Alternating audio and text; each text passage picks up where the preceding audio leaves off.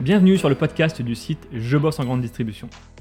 Je suis Jonathan, fondateur du site, et après plusieurs expériences comme chef de rayon et un passage dans le monde des médias, j'ai décidé de faire de Je bosse en grande distribution le rendez-vous de celles et ceux qui vivent le commerce au quotidien. Chaque semaine, je reçois un invité pour parler des nouveaux enjeux passionnants du monde de la grande distribution. On y parle des métiers, de transition numérique ou encore des sujets liés à la RSE. Si vous êtes un auditeur fidèle ou simplement de passage, et si cet épisode vous plaît, pensez à nous laisser une note ou un commentaire sur les plateformes d'écoute comme Apple Podcast ou Spotify, cela nous aide énormément. Place maintenant à l'épisode du jour, bonne écoute. Bonjour Thomas.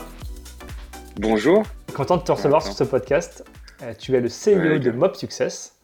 Vous êtes des spécialistes de la communication digitale avec un prisme tout particulier sur le local, et c'est une des raisons de ta venue ici. Euh, vous accompagnez notamment avec Mob Success des enseignes comme GFI, Cdiscount, Casino, Monoprix. Ça, c'est les enseignes que j'ai repérées sur votre site. On ne va pas tous les citer, euh, mais tu vas nous en dire un peu plus dans cet épisode. Alors, première question de contexte, Thomas, est-ce que tu peux te présenter rapidement? Euh, oui, effectivement. Ben, merci pour, l'invitation. Donc, je suis Thomas Fagot, le fondateur de Mob Success et CEO.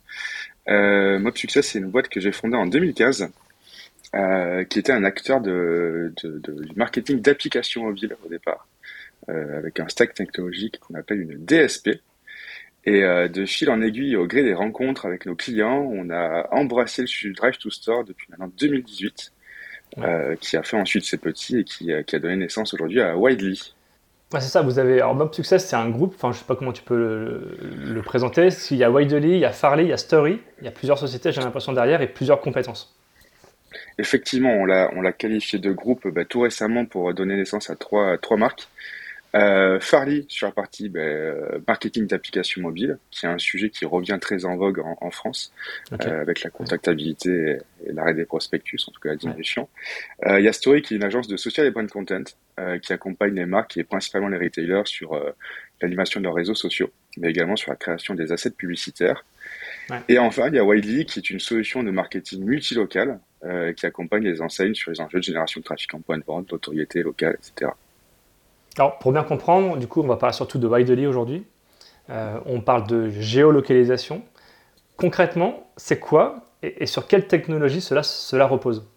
Alors, plusieurs. Euh, notre rôle, effectivement, c'est de cibler euh, les prospects, les clients dans les bonnes zones de, de communication et celles qu'on détermine avec le client. on va activer les campagnes sur plusieurs écosystèmes, avec chacun leurs contraintes et leurs particularités. En premier lieu, toute l'activité euh, display programmatique, principalement sur mobile, un petit peu sur desktop. Et là, dans ces cas-là, on va s'appuyer principalement sur la donnée GPS, qui nous permet d'identifier les zones de vie ou d'habitation de, des, utilisateurs et donc de les, euh, cibler euh, par cette voie-là. Ensuite, lorsqu'on part sur les wallet gardens type Google, Meta ou Waze, on va s'appuyer sur leur technologie de géociblage. Et donc, c'est nous qui déterminons au sein de ces espaces les zones à cibler, avec une petite différenciation qui fait qu'on on retraite la donnée. C'est-à-dire que ces écosystèmes nativement euh, traitent du code postal et du radius. On a une technologie spécifique qui construit les territoires en multi-radius et qui permet d'avoir des zones de chalandise plus fines. Ok. Donc on est sur du display, Google Meta pour les principales plateformes. Qu'est-ce que vous communiquez sur ces plateformes? Vous communiquez autour du prospectus de l'application? Est-ce que vous avez déjà des grandes tendances autour, des, autour du fond et de la forme il y a encore de nombreux partis pris. Euh, très souvent, en fait, on accompagne nos clients euh, sur tout leur plan d'action commerciale. Donc, ça peut être euh, de la promo, du temps fort, les marronniers classiques, mais également sur la transition prospectus. Donc, on peut avoir des campagnes qui cohabitent même pendant les mêmes périodes, avec un focus prospectus sur la créa, une redirection en liseuse et une optimisation au coût par consultation de ce prospectus. Mais dans le même temps, on peut faire de la promo et, faire du prix produit en mettant en avant euh, une offre majeure dans, l'enseigne. Donc ça va dépendre vraiment du contexte. Et ça, c'est donc c'est défini par l'enseigne elle-même. Elle vise plutôt des produits d'appel. Comment vous fonctionnez avec eux? Encore une fois, plein de cas de figure. Euh, on va déjà travailler avec deux, types d'interlocuteurs. On va travailler soit avec la direction marketing Natio, euh, qui elle va prendre toutes les décisions selon son plan d'action commerciale, mais également on travaille avec des enseignes euh, qui sont sur des mécaniques de franchise ou de succursale et qui ont donné aussi le pouvoir au magasin de communiquer sur le produit qu'ils souhaitent ou sur le message qu'ils souhaitent pousser. Donc nous, c'est tout notre rôle, c'est d'industrialiser ce, cette prise de décision et euh, tout en ayant un marketing euh, on va dire, encadré, efficient, c'est aussi de donner le pouvoir au magasin de décider et de prendre ses décisions sur quel type de produit pousser ou quel type de message passer. Ça, c'est un besoin des enseignes aujourd'hui. Avant, la décision, elle était purement centralisée. Maintenant, on a cette volonté des enseignes de vouloir donner de l'autonomie au magasin, au point de vente. Ça, c'est une tendance assez nouvelle, j'ai l'impression.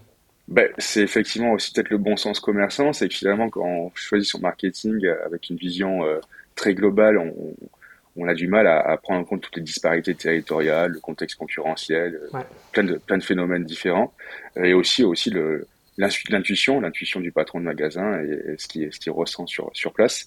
Euh, c'est aussi possible que récemment, c'est-à-dire que traditionnellement le prospectus, la radio, la télé restent des des choses qui sont difficiles à, à repiquer, on va dire, à, à, c'est compliqué de créer des variations. C'est que le digital permet toute cette granularité. Pour, euh, pour te donner un ordre d'exemple, euh, une campagne récente pour une enseigne de sport, c'est environ 13 000 variations euh, qui sont poussées euh, et qui sont proposées aux, aux, différents points de vente. Et ensuite, eux déterminent euh, les produits qu'ils souhaitent, qu'ils souhaitent mettre en avant. Concrètement, c'est quoi la différence? On, on, parlait de méta au tout début. Euh, c'est quoi la différence en, entre euh, euh, le ciblage qu'on peut faire sur Facebook, enfin via Meta Business, mm. et ce que vous faites vous? Est-ce que, est -ce que déjà c'est très différent? Et si oui, quelle est la différence concrète? Non, philosophiquement, c'est pas très différent. Euh, dans le sens où ça réside un peu sur la même technologie et sur les mêmes croisants de données. Donc c'est la même technologie. Okay en tout cas, c'est des philosophiquement, voilà, ça ressemble. C'est ça va être du croisement de données par rapport à des lieux d'habitation où c'est qu'on identifie les, les, utilisateurs à un instant T, euh, à des heures données, et qui permet euh, de, de, comprendre finalement où se situe euh, où se situe cet utilisateur. Après, euh, on n'est pas sur euh, une précision absolue, absolue, dans le sens où on est conscient que dans la globalité de la diffusion, il peut y avoir euh, des ratés. Il y en a parfois sur Meta, il y en a parfois sur l'écosystème Google dans le sens où c'est il y a deux cas de diffusion. C'est soit réside A, de passage A, ou euh, dans la zone à l'instant T. Donc ces paramètres aussi font varier euh, ce ciblage sur la stratégie de campagne. Mais dans la grande majorité des cas, effectivement, on arrive à retrouver ces utilisateurs, et également grâce à la donnée loguée, qui peut, euh, où on peut avoir accès à un lieu de résidence, etc. Vous qui pilotez des budgets à plusieurs milliers, centaines de milliers, quelles sont les grandes tendances, à la fois sur le ciblage, à la fois sur, euh, sur le contenu Quelles sont les grandes tendances que vous voyez émerger en ce moment euh, autour des points de vente? À la fois GSA, GSA et GSA, ouais, c'est ça différent. Bah, déjà, on a une grosse conviction, mais qui est assez nouvelle et qui pourtant nous semble être assez pragmatique. Euh, c'est la gestion du budget au point de vente. en fait, c'est quelque chose qui a pas souvent été pris en compte, en fait, qui était naturellement pris en compte par des leviers tels que le prospectus, car en fait, on définit sa zone de distribution et donc il y avait côté contrôle de gestion, côté marketing direct et géomarketing, euh, bah forcément euh, des volumes de prospectus qui étaient euh, qui étaient livrés selon selon tous ces contextes et des zones de communication qui étaient plus ou moins larges selon selon les enjeux.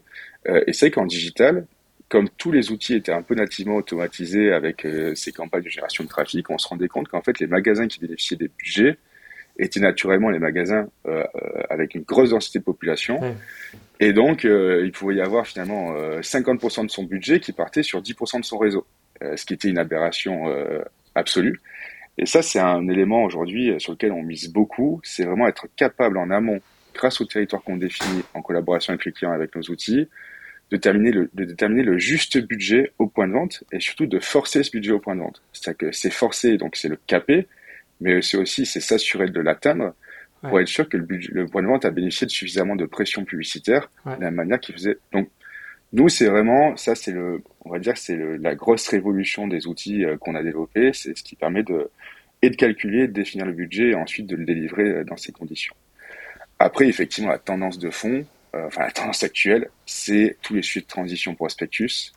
Euh, donc, c'est la mesurabilité. J'ai envie de dire que le marketing en lui-même, il repose sur les mêmes leviers. Donc l'audience planning, le média planning. Là, aujourd'hui, mis à part notre capacité à le traiter au local, j'ai envie de dire que ça, ça, ça s'appuie sur, euh, sur, on va dire, des expertises qui existent depuis maintenant plusieurs années. Euh, pour la partie mesurabilité, c'est notre sujet et ça doit venir beaucoup accompagner la transition prospectus. Mmh. Nous, on s'est rendu compte euh, au départ que en fait, euh, y avait, les thermomètres étaient souvent cassés. Donc, on faisait des tests avec les clients mmh. et on se disait, on fait un test, mais finalement, à la fin de ce test, au-delà de KPI médias et quelques indicateurs euh, assez traditionnels, tel un coût par visite calculé, mais qui s'auto-attribuait beaucoup de trafic, finalement, on ne savait pas se dire ça a marché, ça marchait pas. Et encore une fois, il y a le, bon sens commerçant qui disait ah, j'ai pas trop ressenti euh, l'effet en magasin. Sauf que l'effet sur nos campagnes, là où une stratégie, par exemple, euh, avec du SMS, euh, c'est instantané et il y a toujours un petit phénomène le lendemain, nous, nos campagnes, c'est des campagnes un petit peu plus long cours qui vont durer une semaine en minimum jusqu'à trois, quatre semaines. Et donc forcément, l'effet, il est euh, chaque jour un peu plus important, le week-end, et il y a du contexte qui peut aussi venir biaiser cet effet. Et souvent, le contrôle de gestion avec des méthodes de comparatif avec réseau comparable ou comparatif N-1, et c'était ultra biaisé. Enfin, le truc ultra biaisé, ça, ça donnait pas euh, foi forcément, et donc les résultats étaient euh, très disparates. Et c'est là-dessus qu'on mise beaucoup aujourd'hui, c'est sur des mécaniques aussi de MMM ou d'économétrie qui permettent en fait de venir euh, mesurer l'impact de nos campagnes de manière macro, c'est un premier indicateur qui rassure l'enseigne sur la capacité à venir, on va dire, basculer du budget traditionnel off vers les leviers digitaux.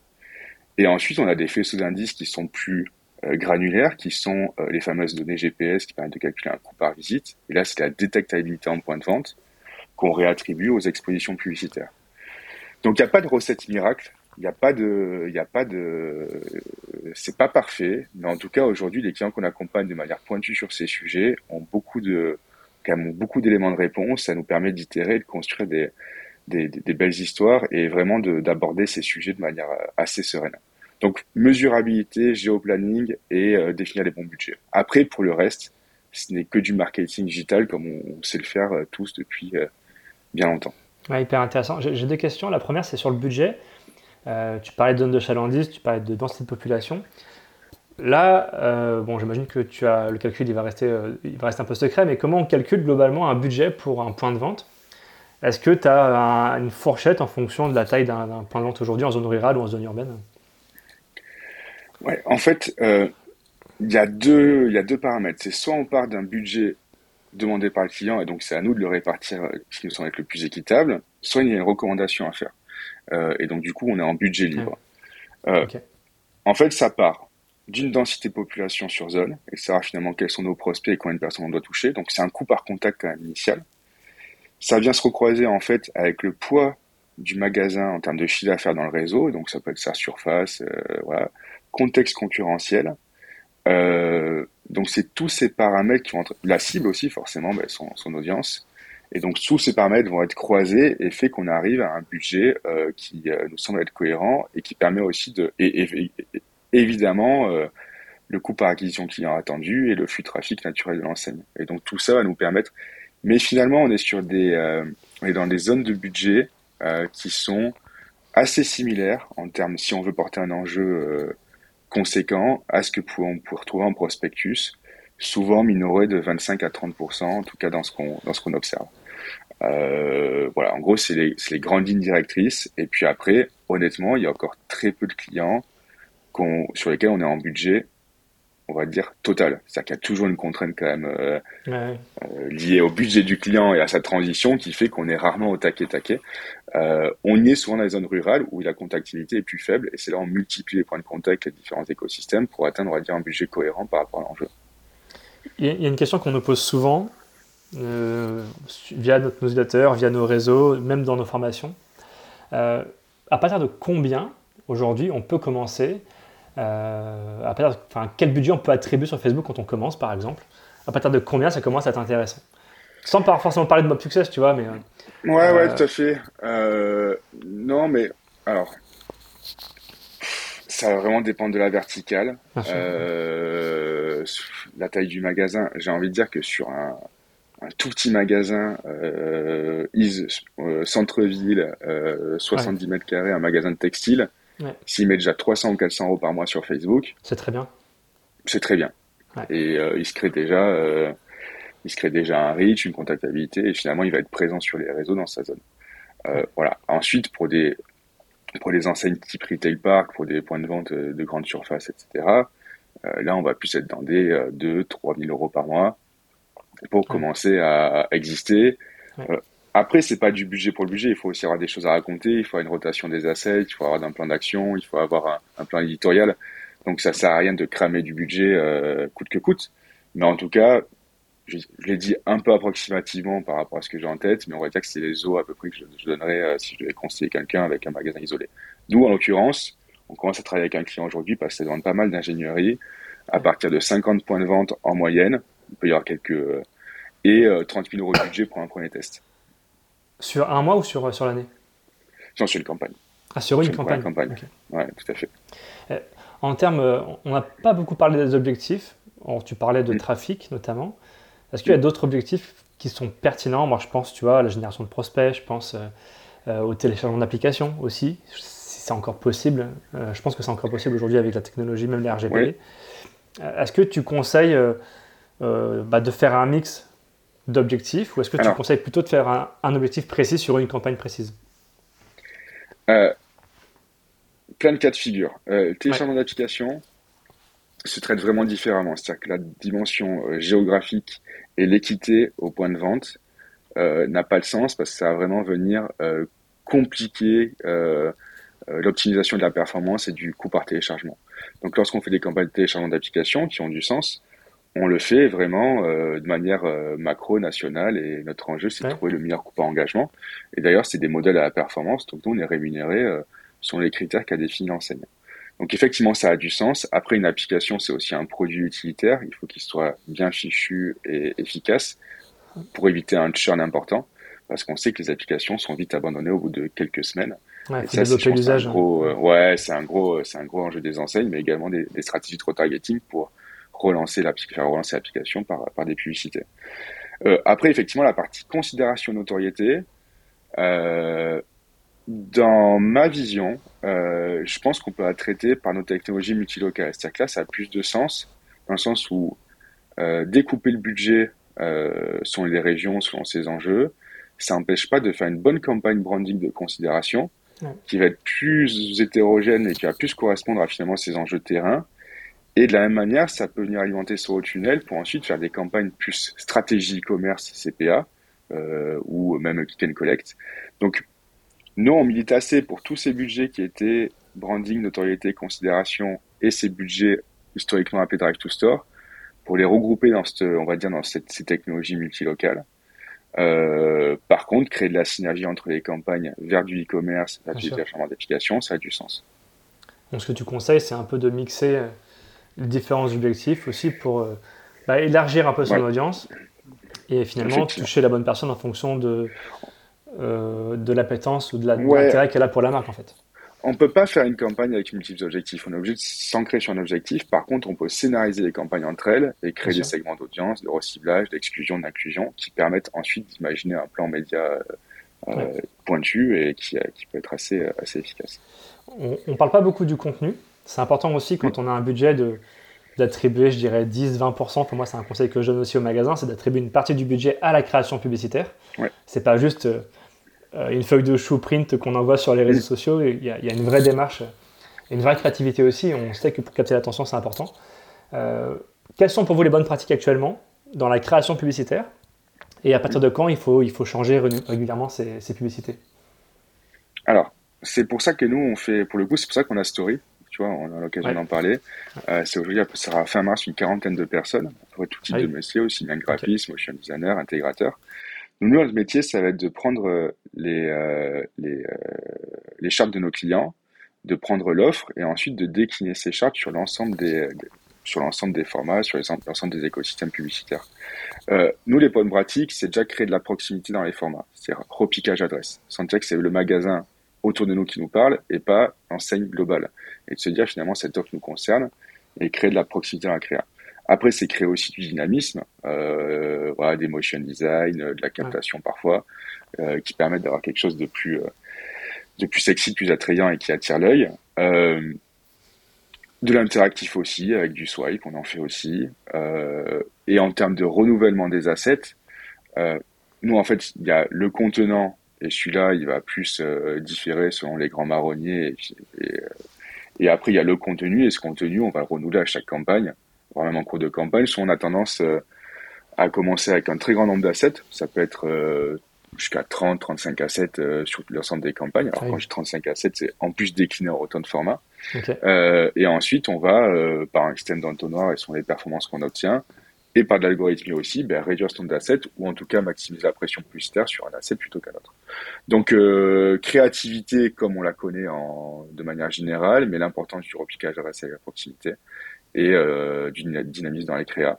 Et c'est vrai que nous, c'est la raison pour laquelle aujourd'hui, chaque client qu'on opère, c'est nous qui faisons les déclinaisons, les intégrations de publicité, parce qu'effectivement, et on fait également les pages de redirection pour avoir un parcours sans couture et pas tomber soit sur un, Store Locator qui a une juste vocation à être un utilitaire et qui est vraiment très attrayant, il n'y a pas un repiquage de l'offre, soit tomber sur un site e-commerce qui est finalement très orienté euh, bah, e-com et on perd ce, on perd cet aspect, le magasin nous parle. Donc nous on a des landing pages qui sont générées à la volée et qui reviennent en fait euh, parler de l'offre sur laquelle on a cliqué, qui viennent donner les horaires du magasin qui nous concernent et également un itinéraire.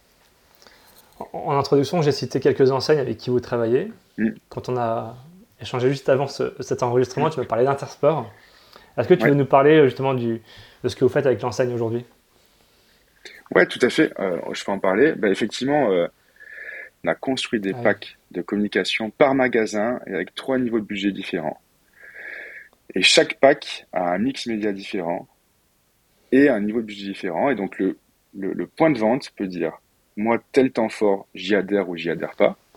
Si j'y adhère, avec quelle pression publicitaire et avec quel euh, levier, euh, quel levier je compte activer. Tous les assets sont déjà déclinés en amont par l'enseigne. Donc du coup, on évite bah, justement cette problématique de créer des assets qualitatifs en, local. Et, euh, et donc, on, on, fait des conventions avec Intersport, on présente nos solutions. Les patrons de magasins viennent nous voir, nous demandent Ah, je peux comprendre ma zone de communication, ok, elle est définie comme ça, ça me semble effectivement logique. Donc, il y a une vraie interaction aussi de notre part. Et ensuite, euh, Intersport ben, organise la, la, la prise de, de, commande, entre guillemets, si on peut appeler ça comme ça. Et euh, nous, notre rôle, ben, c'est dès que le temps fort commence, c'est de programmer ces campagnes selon euh, ben, tous ces critères de manière euh, industrialisée. donc ça, c'est sur la partie, on va dire, organisationnelle. Et ensuite, par rapport aux performances, ben, c'est d'optimiser forcément ben, tous les critères classiques des médias digitaux, la visibilité, le taux de clic, le taux d'engagement, le taux de consultation post-clic, de mesurer également les impacts euh, in-store euh, et enfin de les accompagner sur éventuellement sur des études plus macro euh, d'impact sur un trimestre d'une de, de, l'ensemble des actions de communication, etc. Donc voilà, c'est comme ça qu'on opère avec Intersport. Donc là, clairement, on peut dire que ça fait ses preuves, que là, clairement, le digital, le numérique, euh, contribue à générer du trafic en point de vente. Ça, clairement, aujourd'hui, vous avez un chiffre précis à donner à l'enseigne. Tout à fait, tout à fait. On a un chiffre précis à donner à l'enseigne. Et puis, ce qui est intéressant dans la démarche, je pense qu'on a, et c'est tout l'enjeu de nos métiers, c'est comment rendre accessible et simple ces écosystèmes digitaux, mais pas simplistes. Et souvent, le compromis entre les deux est difficile à trouver. Et je pense qu'en co-construction avec les enseignants avec lesquels on travaille, on arrive à trouver un, bon niveau de compromis qui permet de faire un marketing ultra efficient, ultra tactique, bien défini, comme une stratégie euh, très traditionnelle, bien menée euh, aux nations, mais qu'on arrive à la redescendre, à la relocaliser. Et je pense que c'est ce qui fait la force aujourd'hui, ce qui évite au, au magasin de se poser mille questions sur euh, pourquoi tel budget, quel niveau, pourquoi tel levier, euh, quel créage je dois mettre. Voilà. Donc ça, ça simplifie beaucoup la vie. Dernière question un, peu plus globale peut-être. Est-ce que tu peux donner un conseil euh, pour un magasin qui veut démarrer, vraiment un point de vente local qui veut démarrer sur Facebook? Par quoi tu lui demanderais de commencer? Son plan édito.